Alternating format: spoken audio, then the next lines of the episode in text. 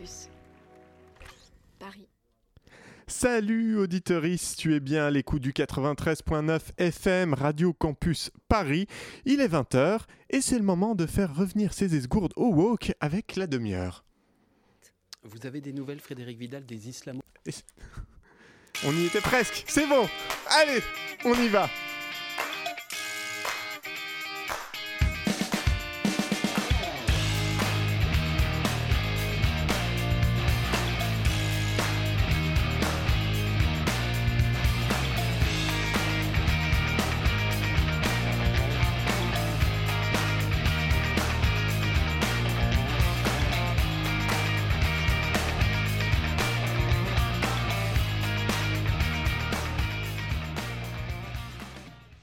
Bonsoir, bonsoir auditeurice, tu es à l'écoute de la demi-heure. Je suis Pitou, mais sans nul doute l'animateur le plus woke de cette émission, puisqu'avec moi j'ai dans ce studio le centriste repenti de Jérémy. Bonsoir Jérémy. Bonsoir, vive Jean-Louis Borloo. oui voilà, comment ça va? Ça va et toi? Bah écoute, ça va bien. Avec nous aussi euh, Kathleen qui, euh, qui n'a pas son micro mais qui est à la réalisation et on lui souhaite... euh, Ah si, voilà, un petit, un petit coucou. Ouais, salut. on, on lui souhaite beaucoup de courage. Merci. On va juste prévenir nos auditoristes que euh, c'est un peu le boxon en fait euh, niveau, euh, niveau matériel là pour Ah, le c'est moment. grave la merde. voilà, donc on espère que euh, l'émission la plus chiante à réaliser de, euh, de Radio Campus Paris se passera bien. Euh, en seconde partie d'émission, nous parlerons avec Tristan Peglion, responsable des jeunes générations.s. Avec lui, nous parlerons des présidentielles, de la gauche et de la place des jeunes dans la politique. Mais avant ça, Jérémy, de quoi tu vas nous parler euh, tout à l'heure? De justice climatique. donc en fait, tu t'es mis à la fiction. C'est ça hein? En parlant de fiction, d'ailleurs, ne nous arrêtons pas là et plongeons directement au cœur de l'actualité et de l'imagination foisonnante des puissantes qui nous gouvernent. Te souviens-tu, auditoriste, de notre épisode sur l'islamo-gauchisme? Euh, Jérémy, tu t'en souviens Oui, oui, c'est moi qui l'ai fait. bah voilà, ça c'était avant que Blanquer découvre le wokisme, hein, dix ans après tout le monde. Bon, et bien comme nous, nous sommes des adeptes du service après-vente, hein, on s'est dit qu'on allait voir ce qu'il était advenu de cette menace tapie dans l'ombre. Et on n'a pas eu à aller chercher bien loin, car notre bonne Frédéric Vidal, ministre de l'Enseignement supérieur et de la Recherche, a été interrogé à ce sujet il y a quelques jours sur France Info. Vous avez des nouvelles, Frédéric Vidal, des islamo-gauchistes qui gangrènent les universités françaises, comme vous les aviez dénoncés il y a quelques mois? Eh bien, écoutez, je Comment crois que je crois qu'ils vont, euh, ils vont euh, euh, là encore, au travers de, de tout ce que ces quelques secondes ont généré, euh, on a remis de- du débat et de la discussion dans les établissements. Alors, vous avez remis du débat et vous avez demandé un rapport au CNRS qui a refusé de vous le rendre. Il y a un rapport, finalement, qui sera rendu ou pas sur cette question? Est-ce qu'on vous allez euh, définir le phénomène, le chiffrer aujourd'hui en France? Écoutez, moi, ce qui, est, ce qui est très important pour moi, c'est de rappeler que, on en parlait au début de l'émission, la liberté académique et l'intégrité scientifique, ce sont les deux piliers de la recherche et les deux piliers de l'université. Et donc, il y a finalement euh, beaucoup de débats qui ont eu lieu après ces quelques secondes d'intervention. J'en suis ravie, parce que ça a permis à des gens qui euh, avaient l'impression qu'ils ne pouvaient plus exprimer leur opinion, eh bien, de pouvoir le faire.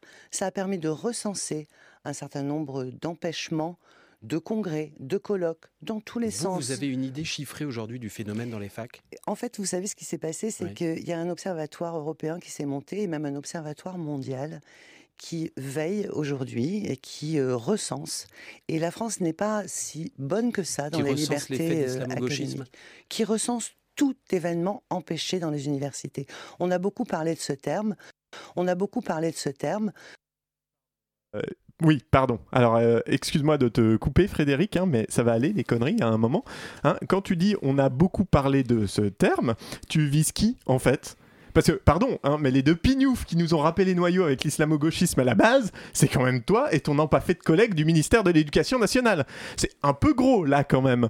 Et puis, maintenant que j'ai repris le crachoir, hein, tu m'excuseras, mais c'est quoi cet observatoire dont tu parles et qui aurait produit un classement où la France ne serait pas si bien placée? C'est l'OMW, l'Observatoire mondial du wokisme. Mais non, c'était l'islamo-gauchisme. Ah, Donc l'OMIG. L'OMIG. Voilà, l'OMIG. Non, c'est la technique Vidal par contre, ça. Je balance un truc avec un minimum de précision pour pas qu'on aille trop vérifier.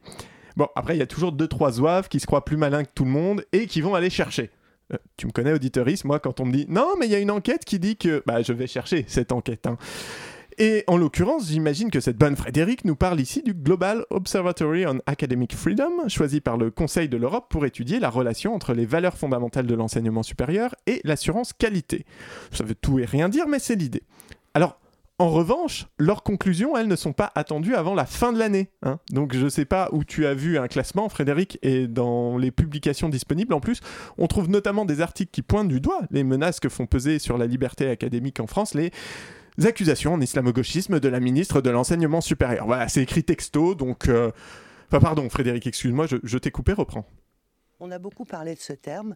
La question était plus générale. C'est est-ce que aujourd'hui, dans l'université, comme dans les écoles, les enseignants, les enseignants-chercheurs peuvent étudier, rechercher sur tous les thèmes qu'ils souhaitent, sans être empêchés, sans être immédiatement ostracisés. Et je crois que ce débat a été salutaire, parce qu'aujourd'hui, à l'université, de nouveau, on a une liberté d'opinion, de nouveau, on a la capacité de parler de tout et de ne d'en pas parler être comme vous l'avez fait euh, il y a un an pour régler quasiment la question. Vous savez, souvent, il suffit d'en parler. Et à partir du moment où on lève le tabou, eh bien, les gens, au sein des universités notamment, parce qu'ils se sentent de nouveau capables d'avoir une pluralité des recherches, eh bien, les choses se sont, euh, se sont nettement euh, améliorées de ce point de vue-là. Une réaction, Jérémy? Euh, non, Euh, moi quand on dit euh, intégrité, liberté académique, et puis derrière on dit que. Enfin, c'est n'importe quoi. Oui, voilà. Mais c'est quand même magique la Macronie. hein. Je veux dire, on est obligé d'applaudir le tour de force euh, des deux fesses. On invente un problème, on en fait un événement médiatique, on demande des rapports, on fait flipper tout le monde. Pendant plusieurs mois, il se passe rien, mais vraiment rien. Et on revient après coup dire qu'on a réglé le problème puisqu'il n'y a plus de problème. Hein, oui, il n'y a rien, pas un chiffre, pas une étude, pas même un tout petit sondage hein, pour essayer d'évaluer l'évolution ou non d'un phénomène, puisque c'est normal, c'est un phénomène qui n'existe pas. Mais ça n'empêche pas Frédéric Vidal de venir s'auto-congratuler sur un plateau de télé en disant qu'elle a réglé le souci. Ouais, Il y a un truc en sciences humaines et sociales, ça s'appelle le modèle de la poubelle. C'est des gens qui arrivent en ayant des solutions alors qu'il n'y a pas de problème. Ça me fait penser à ça. Oui, mais c'est un peu l'idée, je crois. Euh, mais ça, c'est sûr, euh, par contre, ça a décoincé du monde. hein. Il y a qu'à voir l'autre Podzop qui caracole à 15 points dans les sondages. qu'on nous prend un peu trop souvent pour des cons en ce moment, hein Mais ne nous arrêtons pas sur cette contrariété anecdotique, alors que le paysage politique français recèle encore et toujours de bien nombreux trésors, prêts à nous faire péter la fémorale à l'occasion d'un AVC bien mérité. Qui voit-il pas qui se pointe au bout du bois? Mais c'est Pompili, la ministre de l'écologie. Euh, moi, quand j'entends euh, Yannick Jadot, on partage évidemment beaucoup d'analyses, mais sur les solutions, il faut être réaliste, il faut être pragmatique. Quand j'entends justement sur euh, la question euh, du nucléaire, qu'on pourrait sortir comme ça du nucléaire euh, en 20 ans, ou euh, j'ai même entendu euh, Jean-Luc Mélenchon qui lui dit qu'il faut arrêter la moitié du parc nucléaire en 5 ans. Mais même en 20 ans, même en 20 ans, ça veut dire qu'il ne tient pas compte de cet élément que tous les experts vous disent, qui est qu'on va avoir besoin de plus d'électricité dans les années qui viennent.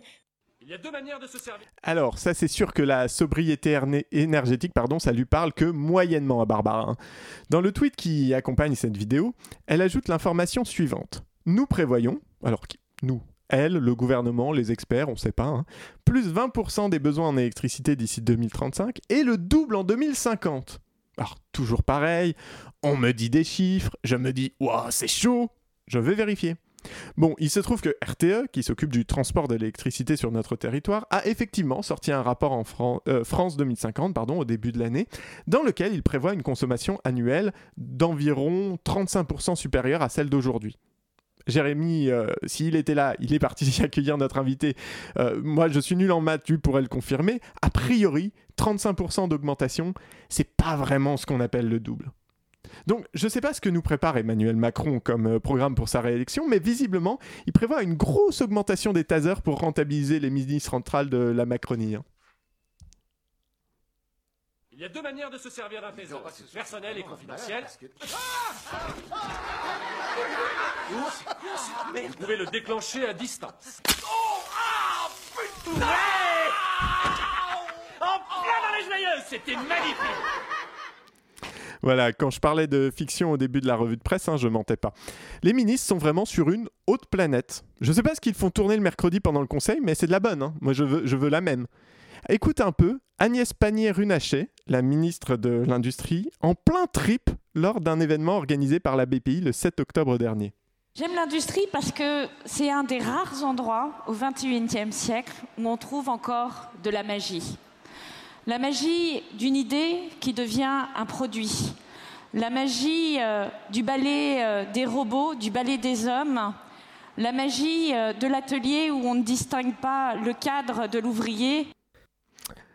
Voilà, voilà. Qu'y a-t-il à ajouter à ça? L'industrie, c'est 366 morts en 2019, hein. plus d'un ou une ouvrière par jour en gros. C'est des milliers d'incapacités permanentes par an. Mais oui, non, oui, c'est magique. Je crois que Agnès et moi, on n'a pas lu les mêmes Harry Potter. Je me souviens pas que Ron, qui a fait les 3-8 à Poudlard avant de crever écrasé par le balai magique des meubles en bois massif du château. Enfin, en un mot commençant, en fait. euh, La drogue, c'est de la merde. Merci Pierre. Mais il n'y a, pas que dans les ministères pardon, de la Macronie que circulent des substances qui font taper des alus. hein. Moi-même, je suis pas très net cette semaine. J'ai été d'accord avec Bruno Le Maire, interviewé sur Europe 1. Et l'espace que vous avez parfaitement décrit, celui qui rassemble Éric Zemmour, Marine Le Pen, euh, c'est ce que j'appelle le camp du déclin, le camp du défaitisme, celui qui ne croit plus dans les forces de la France et qui se dit, bah, dans le fond, laissons tomber, replions-nous sur nous-mêmes. Vous n'êtes pas d'accord avec le diagnostic qui est posé par Éric Zemmour? Absolument Tout est pas. faux dans ce qu'il dit. Tout. Je suis, je suis en, vraiment en opposition frontale avec le diagnostic qui est fait. Vous ne voulez pas voir la prendre- réalité alors? Mais pourquoi est-ce que vous me posez cette question, Sonia Mabrouk Vous pensez que je ne vois pas la réalité Vous notre- pensez que Il n'y a de- pas de élu problème depuis de 15 ans l'école, il n'y a pas de problème dans notre industrie. il n'y a Donc, donc euh, ouais, là je rappelle qu'on n'est pas chez Rivarol hein, ou dans un podcast complotiste de l'extrême droite. On est sur Europe 1 et Sonia Mabrouk, Pépouze, peut aligner sans trembler des genoux que si l'on n'est pas d'accord avec l'autre zombie atrophié, c'est qu'on veut pas voir la réalité en face. C'est la fête du slip. hein. Ceci dit, quand on laisse des mecs soi-disant de gauche s'exprimer, c'est pas toujours glorieux non plus. Notamment quand il s'agit de Fabien Roussel qui parle de chasse. respectueux euh, des cultures, euh, des traditions, de notre histoire, de certaines pratiques, euh, parce que je les côtoie, parce que je connais ces gens qui veulent continuer à vivre comme ça, souvent âgés, qui ont appris ça de, de leur père, de leur grand-père, et, je sais que petit à petit, quand eux vont disparaître, ces pratiques disparaîtront aussi. Et donc, euh, c'est le sens de la vie, c'est le sens de l'histoire, et c'est pas la peine de leur en rajouter. Et puis, vous savez, j'en ai un petit peu marre, moi, de ces euh, intellectuels condescendants qui, con- qui, co- qui- qui n'arrêtent pas de nous donner des leçons sur nos pratiques, sur nos manières de faire. Non, qui nous interdisent- Jadot et Jean-Luc Mélenchon, Non, là, hein. Qui nous, pas que qui nous interdit, qui nous disent ce qu'il faut manger, comment il faut conduire, euh, les pratiques qu'il faut avoir. Ou qu'il Et- faut augmenter ou pas Ouais. augmenter. Oui, oui, mais euh, toutes ces personnes, notamment dans la campagne, euh, dans la ruralité, euh, sont souvent issues de classes populaires qui ont bien du mal, eux, à boucler leur fin de mois, à vivre dignement. Et on va leur, on va leur dire à eux comment on protège la nature, comment il faut faire. Eh bien, ça aussi, ça commence à, à- à- ça commence à, à énerver. À bien faire. Voilà, j'ai laissé jusqu'au bout parce que il y a toujours un petit plaisir sadique à regarder un hamster tétraplégique péniblement essayer de faire tourner sa roue. Le PCF a donc une nouvelle stratégie pour l'élection présidentielle, hein, l'attentisme.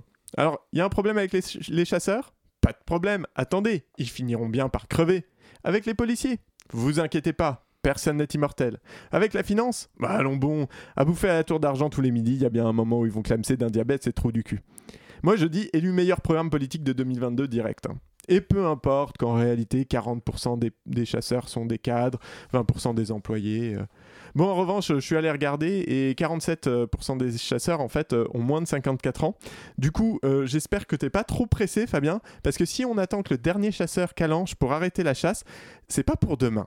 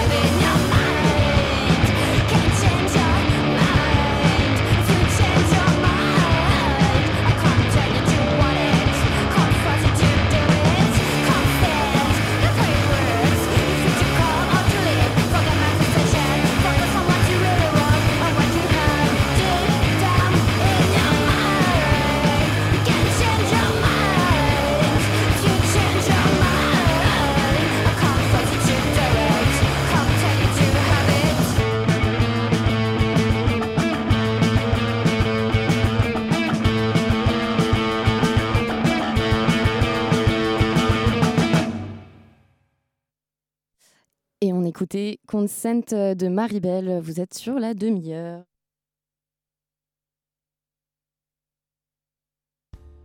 La demi-heure, de 20h à 21h, une fois par mois, sur Radio Campus, Paris. Et c'est de la merde. Et c'est de... et c'est la merde. À défaut de la merde. Merci euh, Kathleen, vous êtes toujours à l'écoute de la demi-heure version Roots, euh, version fait avec les moyens du bord, version on vient d'apprendre que notre invité ne pourra pas venir à cause d'un colis suspect dans le métro. On est jouasse, mais c'est bien parce qu'on va avoir le temps, comme ça on pourra discuter un peu de tout ça, débriefer ensemble à l'antenne, n'est-ce pas Kathleen? Ça sera sympa. On est ravis. Euh, ceci dit, d'ici là, Jérémy est bien là, lui. Il n'y a pas eu de colis suspect dans le métro. Euh, et donc, euh, bah, tu vas nous parler de, de justice climatique, c'est ça? justice climatique, exactement. Et donc ce soir, on parle de justice et particulièrement de justice climatique.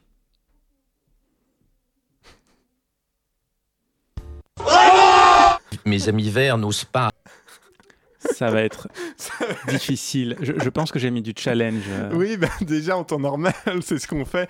Alors, il faut savoir, cher auditoris, que la, la demi-heure est réputée pour être une émission difficile à réaliser en temps normal.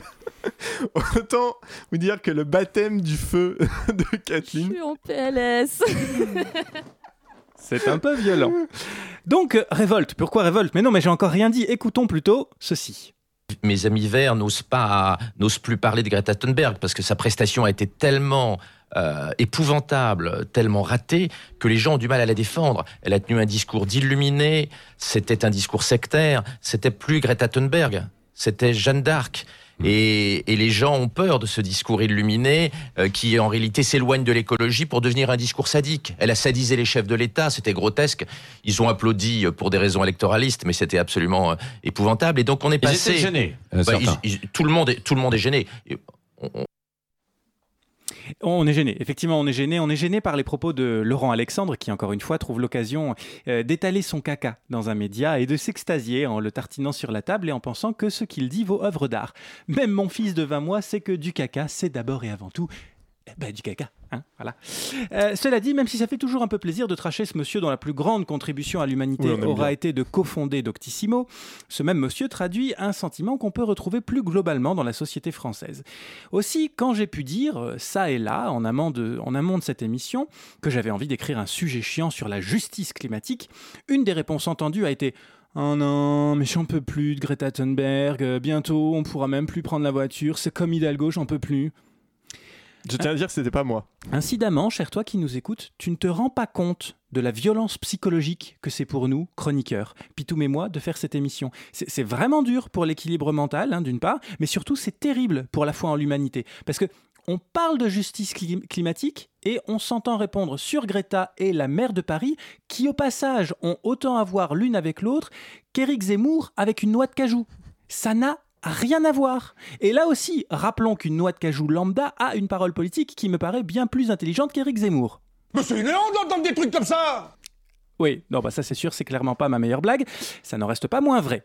Cela dit, quelque part, je comprends aussi un peu mon interlocuteur. Appelons-le Alain, cet interlocuteur. Dans l'esprit d'Alain, justice climatique, Thunberg et Hidalgo, ce sont euh, des mots, des gens ou des choses qu'ils font chier. Et in fine, qui veulent l'empêcher, lui, esprit libre et carboné, de prendre sa voiture pour aller faire son stock de PQ en cas de nouvelle pandémie mondiale dans le carouf à 10 minutes à pied de chez lui. Ah oui, il y a des priorités. Alors, oui, le climat, c'est important, bien sûr, le soleil, tout ça, le cycle de la vie, Hakuna Matata, mais il faudrait pas que ce soit contraignant non plus. Et là où c'est drôle, cher toi, qui nous écoute, vois-tu, euh, je souhaitais faire un sujet sur la justice climatique. Je parle déjà depuis bien trop longtemps, et comme tu le constates, je n'ai pas encore parlé de justice climatique. J'ai été embarqué dans des controverses complètement annexes qui ne m'ont pas laissé le temps de parler du fond. Bah tiens, d'ailleurs, comme quand on parle de Greta. Albin Wagner. Il est spécialiste du langage et il a analysé 51 textes francophones sur lesquels on tombe lorsque l'on cherche des critiques sur Greta Thunberg sur Internet. Parmi ces écrits, on trouve aussi bien des critiques qui proviennent de Marianne, Reporter, Le Point, Le Nouvel Obs, Causeur, bref, de tout le spectre politique de la presse francophone. Mais tous ces articles ont pourtant un point commun. Elle est attaquée sur le contexte, sur la forme, sur la personne qui porte le message, mais jamais sur le fond du message. Ça, c'est c'est- c'est jamais le cas, vraiment.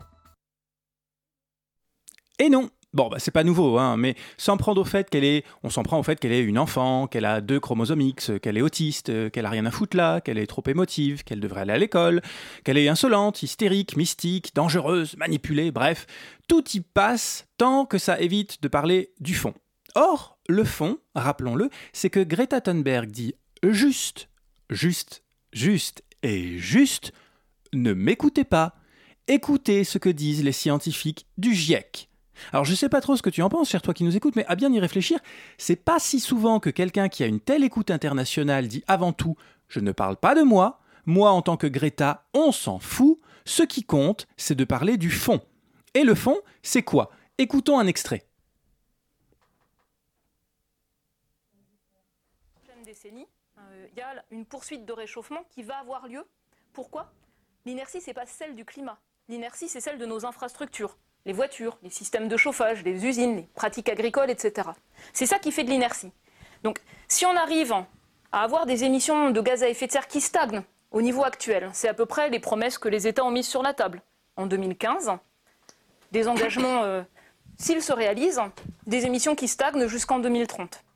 Si ça continue comme ça quelques décennies, bah, on va dépasser un degré et demi autour de 2020-2040, hein, en moyenne sur une vingtaine d'années. On dépassera 2 degrés à horizon 2050 et puis 3 degrés euh, au début du prochain siècle. 3 degrés, ça veut dire 6 degrés sur les continents 3 degrés, ça veut dire davantage sur les continents, euh, un réchauffement très prononcé du côté de l'Arctique. Ça veut dire une accélération continue du rythme de montée du niveau des mers.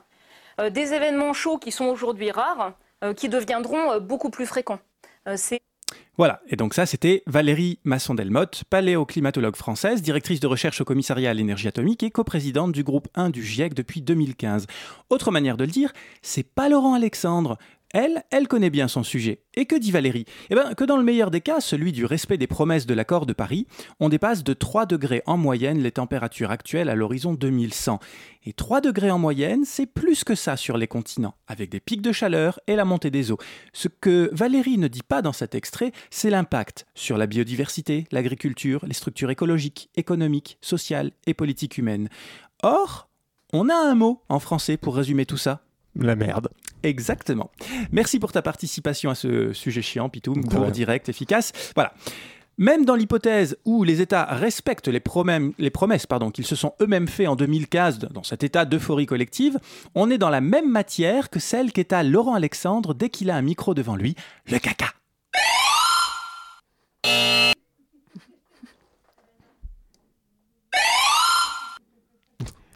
Il y a un bruit. C'était un son de Camelot. Oh non Alexandre Astier, aime-nous. On a le temps, on n'a pas d'invité. Cherchons-le. J'en ai rien à foutre Je dors dans la tente du roi ça, ça casse un peu le rythme des blagues. Je sais pas pourquoi, mais. On fait de l'humour décalé. Voilà, de l'humour. On attend la blague et elle arrive. Con. 30 secondes après. Alors tiens-toi prête, par contre, les, buzz vont s'enchaîner. Mais heureusement, certaines associations dorment un peu moins dans l'attente du roi, ça c'était la référence au son de Camelot.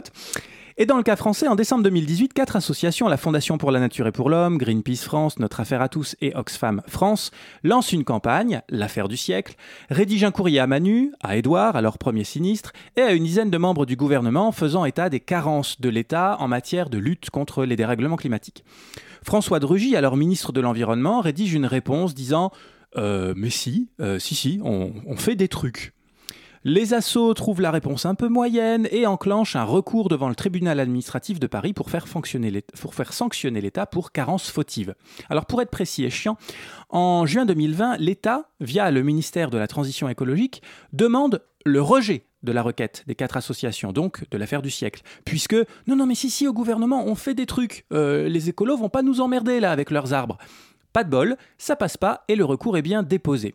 Suite de l'histoire, le 14 janvier 2021, la rapporteuse publique reconnaît la carence de l'État qui n'a pas respecté le budget carbone dont il s'est lui-même doté, en particulier sur la période 2015-2018.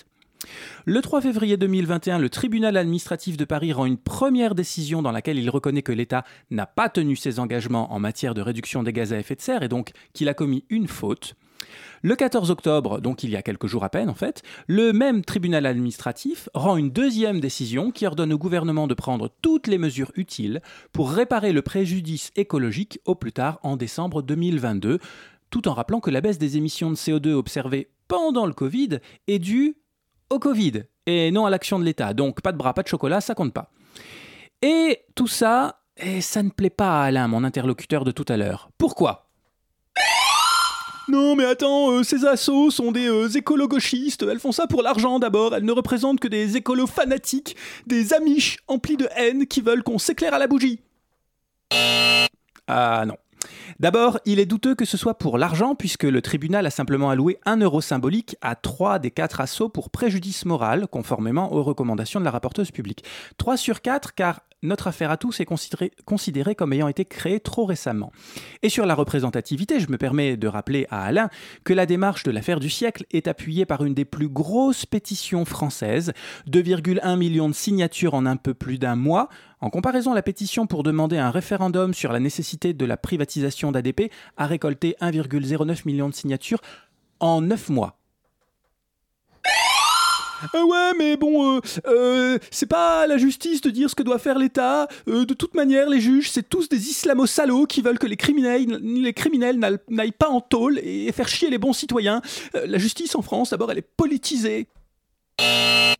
Eh ben en fait, la justice ne dit pas ce que doit faire le gouvernement. Pour être précis, la justice a regardé ce qu'a dit que l'État ferait en termes de rejet de CO2. Elle a constaté que l'État n'avait pas respecté ce qu'il s'était pourtant engagé à faire, et la justice dit simplement que l'État doit faire quelque chose et que c'est aux politiques de décider comment respecter leurs engagements. La rapporteuse publique a d'ailleurs précisé qu'il ne s'agit pas de dicter au gouvernement sa politique climatique, mais lui rappeler que ses engagements doivent être respectés et que leur non-respect engage la responsabilité. Oui, mais euh, de toute façon, ça c'est juste pour empêcher la réélection de Macron alors qu'on n'a jamais eu un gouvernement aussi investi dans l'environnement et dans la sauvegarde des arbres. Ouais, euh, sauf que la justice condamne l'État, pas le gouvernement. La justice condamne, euh, constate par exemple le dépassement pour la période 2015-2018. Donc, incidemment, ça inclut les gouvernements Valls II, Hérault et Philippe. La décision de justice vaut d'ailleurs pour les prochains gouvernements, indépendamment des résultats des prochaines élections. Alors, Macron n'a pas branlé grand-chose en matière d'environnement. Au mieux, il a reculé sous la pression de la rue sur quelques sujets comme la Montagne d'Or ou Europa Center, mais à sa, mais à sa décharge, c'est vrai, il n'a pas fait pire que les précédents. Ah ouais, mais d'abord t'es un con Ah ça, d'accord. Là je te retrouve, mon Alain.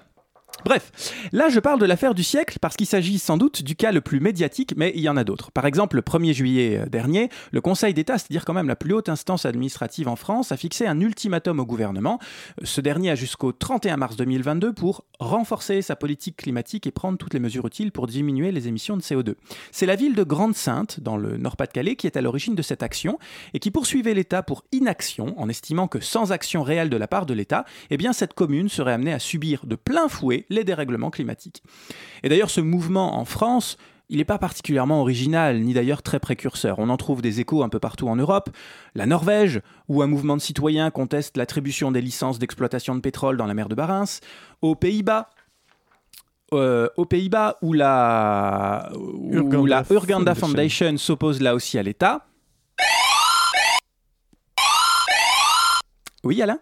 Oui, mais les écolos sont dogmatiques. Euh, soit on fait comme vous voulez, soit on doit fermer notre mouille parce que vous nous taxez de climato-sceptiques. Vous êtes des propagateurs de la pensée unique. Hein, Jérémy? Tu te souviens de Claire Nouvian face à cette pauvre Elisabeth Lévy, fasciste d'écolo, va?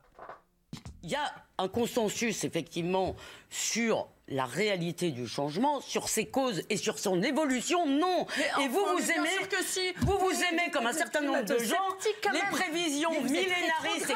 Je n'ai pas fini. Mais c'est rétrograde. On peut Ah, pas laisser dire ça. Et alors, rétro... eh bien, vous allez quand même me laisser le dire parce qu'ici, on laisse dire les choses avec lesquelles on n'est pas d'accord. en fait, vous êtes, mais vous êtes dingue.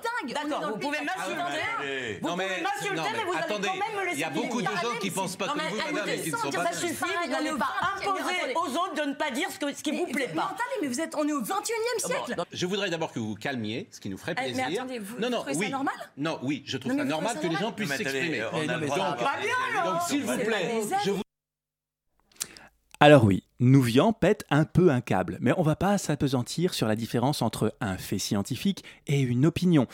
Et d'ailleurs, si on peut se permettre de faire comme avec Greta, c'est-à-dire reprendre le fond plutôt que la forme, euh, Elisabeth Lévy dit On a un consensus sur la réalité du changement climatique, mais pas sur ses causes et sur son évolution. Euh, bah si, en fait. Si, si, c'est, le GIEC est certain euh, que ce sont les activités humaines qui provoquent les dérèglements climatiques et que donc il faut agir sur ces activités qui sont émettrices de gaz à effet de serre pour réduire les émissions. Donc dire ce que dit Elisabeth Lévy dans cet extrait, c'est littéralement du climato-scepticisme, ou pour le dire autrement, n'en déplaise à Alain, c'est pas ne pas être d'accord avec Greta qui compte. C'est pas cautionner le fait que la méchante asso Greenpeace va, cher- va ch- cherche à utiliser la justice pour installer une dictature verte. Non, c'est simplement être contre les résultats de la science.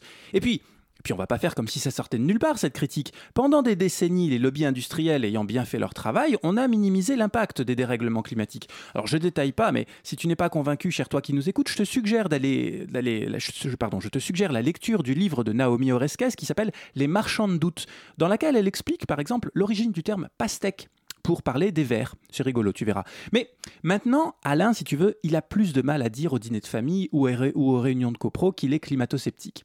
Alors il s'en prend aux gens, Greta, ou aux moyens, la justice climatique, qui est donc forcément instrumentalisée au service de... Tiens, bonne question, au service de quoi d'ailleurs? Revenons à la grève de Greta pour le climat. Le jour où Greta s'assied pour la première fois devant le Parlement suédois, un homme du nom d'Ingmar Rensog et la société We Don't Have Time retenez bien le nom, on va en reparler dans deux petites secondes, publie sur Facebook des photos de la jeune fille. Et dans la foulée, le journal suédois Aftonbladet publie le premier papier d'une longue série d'articles de presse sur la grève climat et Greta Thunberg. We Don't Have Time est une société fondée en 2016 par Ingmar Rensog, mais qui a une réelle activité uniquement depuis 2017. Au mois de mai 2018, Ingmar Rensog est élu président du think tank Global Utmaning, donc défi global, un groupe de réflexion autour de la croissance verte financé par la milliardaire Christina Persson, une économiste, une membre du Parti social-démocrate suédois, ex-ministre de la stratégie, de l'avenir et de la coopération nordique. Juste avant l'élection de Rensog à la tête de ce think tank, le 4 mai 2018, lui et Malena Ernman, la mère de Greta Thunberg, se sont vus à une conférence sur le climat. Les déclarations ultérieures disant qu'ils n'avaient aucun contact avec Renzog tombent donc à l'eau, d'autant que le 2 septembre, Ernman, la mère de Greta, écrit un article de débat sur le climat avec entre autres Ingmar Renzog et Christina Persson. D'après l'enquête du journaliste suédois Andreas Hendriksson, on en reparlera un petit peu plus tard, je vous mets le lien dans la description, Renzog aurait tout nié, mais dans un fil de discussion sur Facebook, il a ensuite reconnu qu'il avait euh, aidé la boîte avec euh, la question des relations publiques et qu'il avait eu des contacts avec euh, la grève de l'école initiée par Greta sur cette question. Euh, c'est moi Tatiana ou c'est beaucoup de mots pour dire des choses creuses type euh, un mec qui fait des relations publiques et qui la première fois a pris en photo Greta s'est dit tiens cette gamine qui fait grève ça peut faire une bonne histoire ça pourrait marcher et faire le buzz? Non parce que si l'idée c'est de dire que oui les associations écolo font aussi des relations publiques et que Greta est aussi un phénomène médiatique et qu'elle cherche le buzz spoiler alert Tatiana. Oui et pour autant, ça ne veut pas dire que la petite Greta est instrumentalisée ou que la justice est politisée. Et donc, comme d'habitude, on se retrouve avec ce phénomène intéressant qui est que certains ou certaines voient du complot ou de la manipulation là où il n'y en a pas simplement parce que ça les fait chier de changer leur comportement. En d'autres termes, en dépit, en dépit des faits présentés, Alain cherche juste à renforcer ses croyances. Car ce sont des croyances, Alain. Et la meilleure preuve que je peux t'apporter, c'est que des banques, des entreprises ou des institutions comme l'Agence internationale de l'énergie ont récemment pris position et commencent à dire très sérieusement qu'il est plus que temps de se bouger le cul et d'accroître les efforts, y compris financiers, pour enclencher une vraie transition énergétique et climatique, au risque, que, que dans 50 ans, ça nous coûte vraiment, vraiment plus cher. Donc si tu ne fais pas confiance à Greenpeace ou à Greta, je pense que tu peux croire qu'un mec comme le directeur de Total ou le directeur de l'AIE savent pourquoi ils se pourquoi ils demandent des changements structurels, des financements, et que toi aussi, Alain, s'il te plaît, tu changes de discours.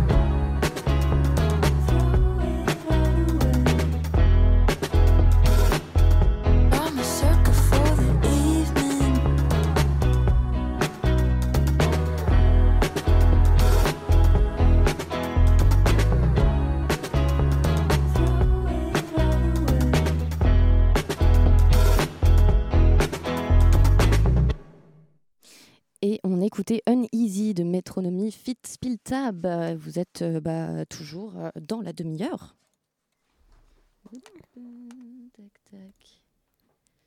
Avec une petite virgule. La demi-heure. De 20h à 21h, une fois par mois, sur Radio Campus Paris. Et c'est de la merde. Et c'est toujours la merde. Euh, merci d'être encore à l'écoute de Radio Campus Paris et de la demi-heure. C'est toujours Pitoum euh, qui te parle. Donc, euh, effectivement, comme tu le sais d'habitude, à cette heure-là, nous avons un ou une invitée pour parler de trucs.